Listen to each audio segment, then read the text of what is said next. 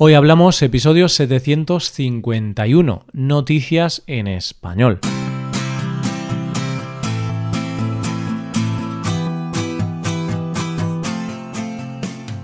Bienvenido a Hoy Hablamos, el podcast para aprender español cada día.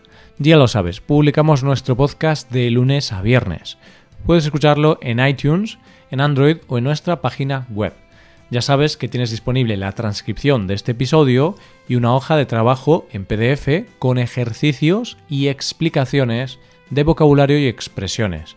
Este contenido solo está disponible para suscriptores premium. Hazte suscriptor premium en hoyhablamos.com. Hola oyente, ¿cómo estás? ¿Sabes eso que a veces pasa de cómo te imaginas algo y cómo es luego en realidad? A mí una de las cosas que más me divierte ver en Navidad es cuando ponen las pistas de patinaje sobre hielo y ver a la gente patinar. Porque la gente se imagina a sí misma como en las películas y lo que pasa en realidad es un montón de gente resbalando. Pero voy a dejar de reírme de esto y vamos a las noticias de hoy. Primero hablaremos de una niña de la que tenemos mucho que aprender Después hablaremos de una obra de arte contemporáneo y terminaremos hablando de un regalo con sorpresa. Hoy hablamos de noticias en español.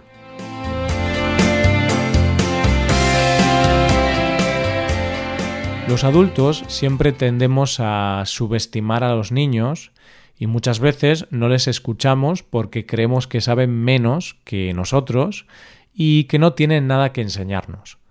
Tenemos la idea de que la experiencia la dan los años y no somos conscientes de que hay niños que a su corta edad saben más de algunas cosas que lo que podamos saber nosotros con todos nuestros años.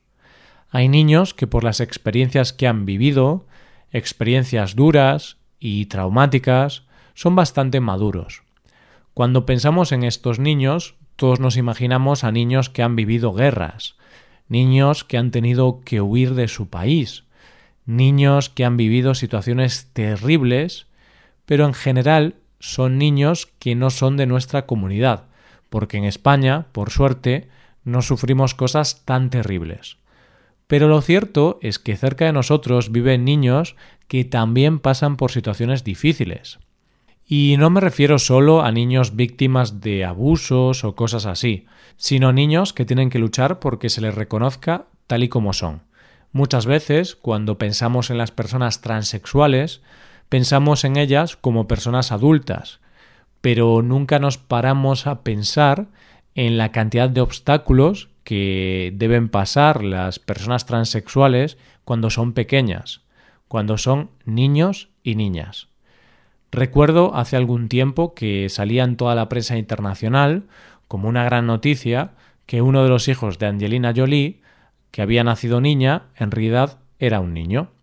Y yo la verdad es que pensaba lo mal que lo estaría pasando ese niño con la prensa de todo el mundo opinando si sus padres debían permitirle aquello o no. ¿Por qué te cuento esto? Pues porque la protagonista de nuestra siguiente historia es Elsa Ramos, una niña transexual de 8 años. Elsa acudió hace unos días al cuarto pleno escolar contra el bullying por la LGTBI fobia en la Asamblea de Extremadura. Y allí dio un discurso, con el cual habló de su experiencia como niña transexual.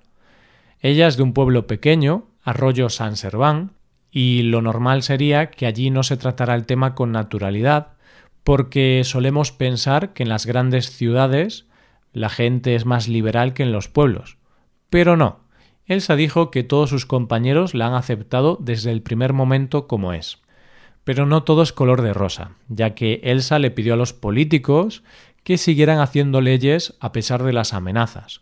Leyes que reconozcan que las personas somos diversas, leyes que reconozcan los derechos de cada uno de nosotros y que reconozcan los derechos de las personas transexuales.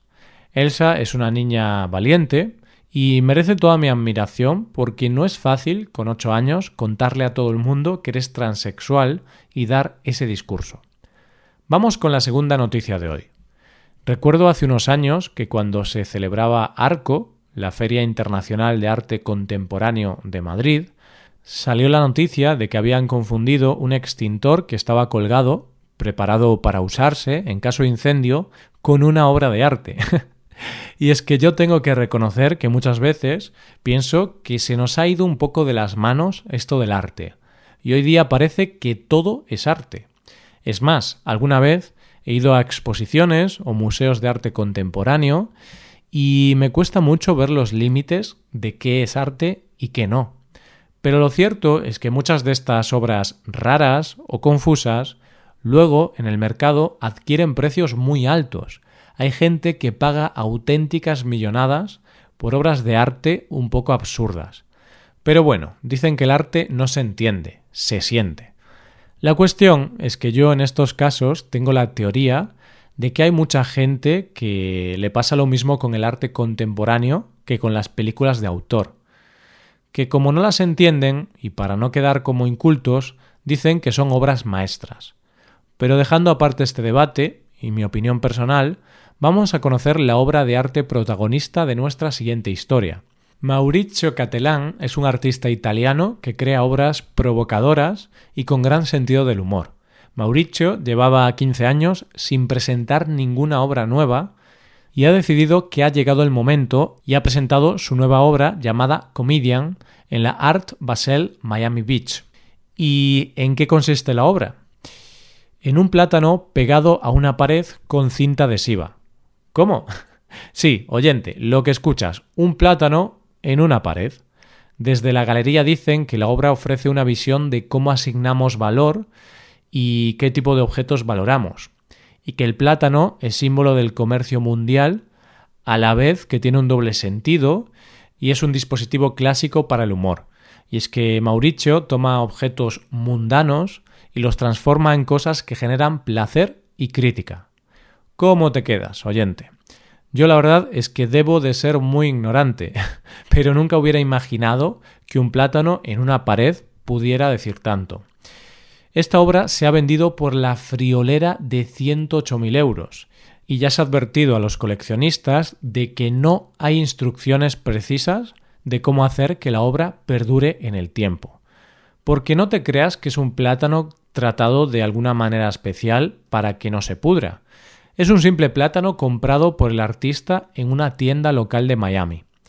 Todos sabemos que los plátanos se pudren muy rápido Así que es muy probable que alguien haya pagado esa cantidad de dinero por algo que se va a pudrir. No sé, igual es eso lo que se llama arte efímero.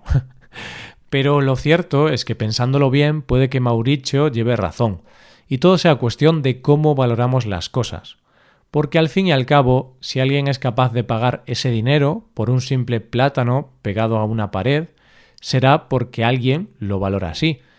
Y es que al final el arte es un negocio, como otro cualquiera, y se rige por el principio básico del capitalismo de oferta y demanda. Al final me va a caer bien Mauricio, porque creo que en el fondo se está burlando de los coleccionistas de arte sin criterio que compran cosas por el nombre sin importarles lo que son en realidad. Lo cierto es que es verdad que nunca un plátano quiso decir tanto. Pero atención, oyente, porque esta noticia tiene un giro inesperado. Cuando preparamos este episodio, la noticia era esta una obra de arte bastante valorada que consistía en un plátano con cinta adhesiva.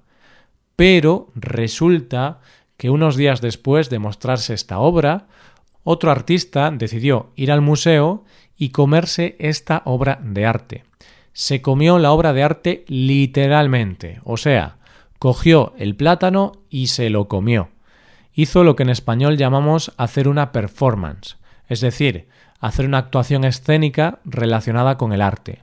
En su caso, la performance consistió en comerse el plátano y aparentemente, según él, estaba bastante bueno.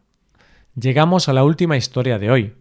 Hace poco leía la noticia de una mujer que había decidido crear un evento, estilo boda, para celebrar su soltería, porque decía ella que no le parecía justo lo mucho que ella se había gastado en los regalos de boda de sus amigos o cuando tuvieron hijos. Ella decía que no se pensaba casar y tampoco quería tener hijos, por lo que en aras de la igualdad entre solteros y casados, ella iba a hacer una fiesta para que le regalaran cosas. Dejando aparte lo gracioso de esta noticia, sí es cierto que la gente se inventa muchas excusas para crear eventos donde hay que regalarles cosas. Y una de esas últimas modas son los baby showers, que son fiestas que se les hacen a las embarazadas para regalarles cosas para los bebés. La protagonista de nuestra siguiente historia es Verónica Álvarez Rodríguez, que aunque ese nombre parezca de Madrid, lo cierto es que es de Valparaíso, en Estados Unidos. El caso es que a Verónica la invitaron a un baby shower, se ve que no tuvo tiempo para comprar el regalo con antelación y cuando iba de camino se paró en una tienda de la cadena Goodwill para comprar un regalo. Miró varias cosas y al final se decantó por un columpio andador que le costó 9,99 dólares, que la verdad es que estaba muy bien de precio. llegó a la fiesta en casa de su amiga y al cabo de un rato llegó el momento de abrir los regalos, que eran los típicos. Ropa de bebé, biberones, vamos, sin sorpresas. Sin sorpresas hasta que abrieron el regalo de Verónica. Porque si bien por fuera era un columpio andador, dentro había una cosa muy distinta. Resulta que dentro de la caja había un fusil Mossberg 715T semiautomático. Una cosa poco necesaria para un bebé. Y no era de juguete, oyente, era un fusil de verdad con su número de serie y todo. ¿Y qué hicieron? Pues llamaron a la policía. La policía acudió a la fiesta y comprobaron por el número de serie que ese fusil no estaba implicado en ningún delito. Así que les dijeron que se lo podían quedar. puesto que la tenencia de armas en Estados Unidos es un derecho constitucional. El arma estará 90 días en custodia policial, pero después el futuro bebé ya podrá disfrutar de su nuevo fusil. Y esto es todo por hoy. ¿Qué te han parecido las noticias? Puedes dejarnos tus impresiones en nuestra web. Con esto llegamos al final del episodio. Te recuerdo que en nuestra web puedes mejorar tu español de distintas maneras. Por un lado, puedes hacer clases por Skype con profesores certificados y nativos de España. Y por otro lado, puedes hacerte suscriptor premium para poder acceder a la transcripción y a una hoja de trabajo con cada episodio del podcast. Todo esto lo tienes en hoyhablamos.com. Esto es todo, mañana volvemos con un episodio de conversación real y sin guion entre dos nativos. Lo dicho, nos vemos en el episodio de mañana. Pasa un buen día, hasta mañana.